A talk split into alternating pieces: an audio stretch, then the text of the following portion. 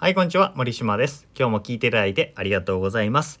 今日はポジティブ思考よりもポジティブフィーリングというお話をしたいと思います。ポジティブシンキング、前向きに考えようみたいな風に思うことってあると思うんですよ。まあこの音声とか僕のラジオを聞いてるぐらいだから勉強好きだったりとかいろいろ勉強して学んで実生活に生かそうってされているような前向きな方ではあると思うんですけどなかなかねネガティブになっちゃったりとか前を向けないっていう時ってあると思うんですよ。なんですけどそういう時にポジティブ思考前向きに考えようっていう一つの方法だけじゃなくてあと3つ方法があるのでその3つを紹介したいと思います。えーどういうことかというとポジティブという状態は4つの要素によって成り立っています。その4つの要素というのはポジティブ思考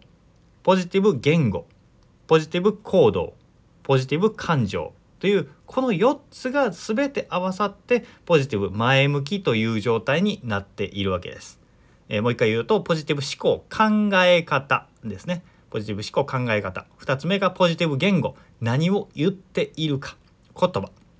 ポジティブ行動。何をやっているか。の動きですね。そして4つ目がポジティブ感情。何を感じているか。この4つが揃ってポジティブになるわけです。だから今まではポジティブシンキングだって思ってる人はこの4つのうち1つしか使ってないってことですね、えー4つ車輪があるうち1個しか使ってない車って前に進まなそうじゃないですかうん、少なくとも2つとか4輪駆動だったらもっと前に進めるしみたいなイメージで他の3つもお伝えしようと思っています。何かというとネガティブな状態な時に前向きに考えようって思っても例えば今月の支払いのお金がないどうしようどうしようってなっている時によし前向きに考えるぞポジティブシンキングだって思ってもなかなかね頭の中でうわーってネガティブなことが出てきてでもだってもしみたいなことがブワーって出てくるわけですよ。僕も何度も経験したことありますけどそういうネガティブな思考からはネガティブな結果しか生まれないので、まあ、他の3つの要素言語行動、えー感情っていうこの3つの要素を変えることで前向きになってことに当たると楽しいし楽だし、えーうまい状況、えーいい状況に、変えていくこともできますよという話をしたいと思います。それぞれ解説していきますね。えポジティブ言語言葉についてお話していきますまずは。えーピンチにぶち当たった時ダメなあもうダメだなって思った時に言葉を変えてみましょう。えーあっけらかんと、えーこういう言葉を言ってみるわけです。ついてるなとかありがたいなラッキーだこれはチャンスだみたいな感じですね。えーこういう言葉を言うとなんかいける気がするなって思うわけです。なんかそんな言葉なんて言えないよって思うかもしれないんですけどまず言ってみることです。えで接続詞も結構つけるとよくってついてるなだってまで言ってしまうわけですよ。とりあえず感情が伴わなくてもそんなこと思えなくてもついてるなだって今は元気で健康だもんとかありがたいなだって応援してくれる人がいるもんみたいな感じでついてるなありがたいなラッキーだなこれはチャンスだななぜだなぜなら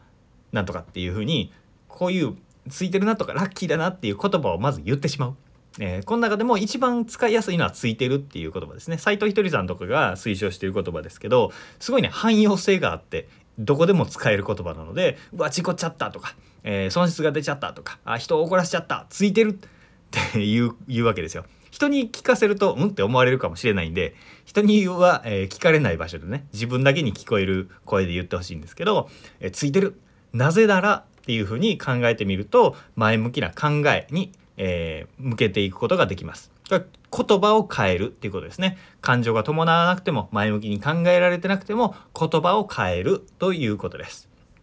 そして2つ目行動を変えようという話ですね。えー言葉も感情も考えも変わらなくても具体的な動きを変えましょう。例えばシャワーを浴びてシャキッとするとか乱れを整えたり化粧をする散歩に出かける筋トレをする掃除とか断捨離をするとか一人カラオケ行ってめちゃめちゃ叫びまくるとか、えー公園行って全力ダッシュするとかあとはスキップをするとかですね、えーこのスキップはすごいですよ。どんな悲惨な状況でも、えー明るい気分になるのでなんかいやなんかいける気がしてくるっていう風になんか体の状態が変わるとね筋肉が動くと感情が変わるんですよ。感情って筋肉で作られるんですよね。こうやってちょっと専門的な話なんですけど感情って僕ら心にあるとか頭が発しているみたいな風に感じてるんですけど実は感情っていうのは筋肉とか筋膜とか内分泌系ホルモンとかの働きなので筋肉筋膜を変えることで感情って変えられるんですよ。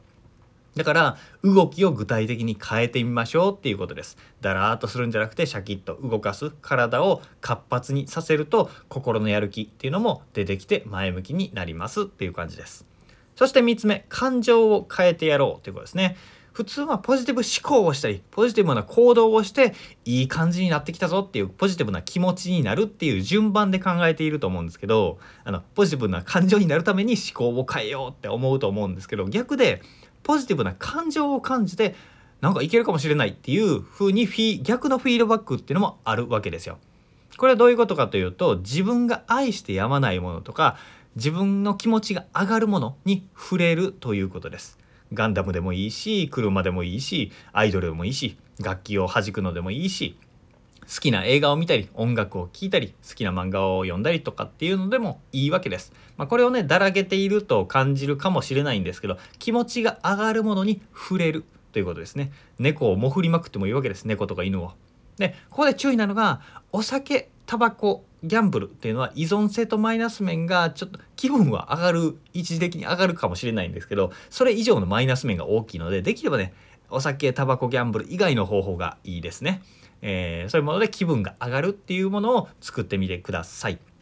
真面目な人ほどご褒美をね後に回そうとするわけですよ。ちゃんとしてからじゃないと喜んではいけない楽しんではいけない遊んではいけないみたいな風に思うと思考も体も心もギューッとこうギューッと縮こまっていってしまうわけですね。心と体が硬くなっていったらいいパフォーマンスもアイデアも出ないんですよ。なんで心を遊ばせて気持ちを上がったところで行動したり考えたりするっていうことでハイパフォーマンスを上げることができるんですというお話でした。今日はね、えー、ポジティブ思考よりポジティブフィーリング、えー、もっと詳しく言うとポジティブ思考に偏るんじゃなくてフィーリングだったり言葉だったり、えー、行動っていうのを具体的に変えることで前向きになる方法があるんだよ4つの要素があってポジティブっていうのは成り立っているからどのアプローチでもいいんだよというお話をしてみました。えー、今後もね辛いこととか苦しい状況っていうのはまあ生きてりゃいろいろ来るわけですよ。えー、もうダメかもしれないっていうことは何度も来る残念ながら来るんですよね。僕も今後もいっぱい来るわけですよ。でそんな時に是非この4つを思い出してみて、えー、気分を変えたり前向きに考えるっていう状態を作ってほしいなと思います。えー、必ずね助けになる方法だと思うので覚えておいてください。今日も聞いていただいてありがとうございました。森島でした。それではまた。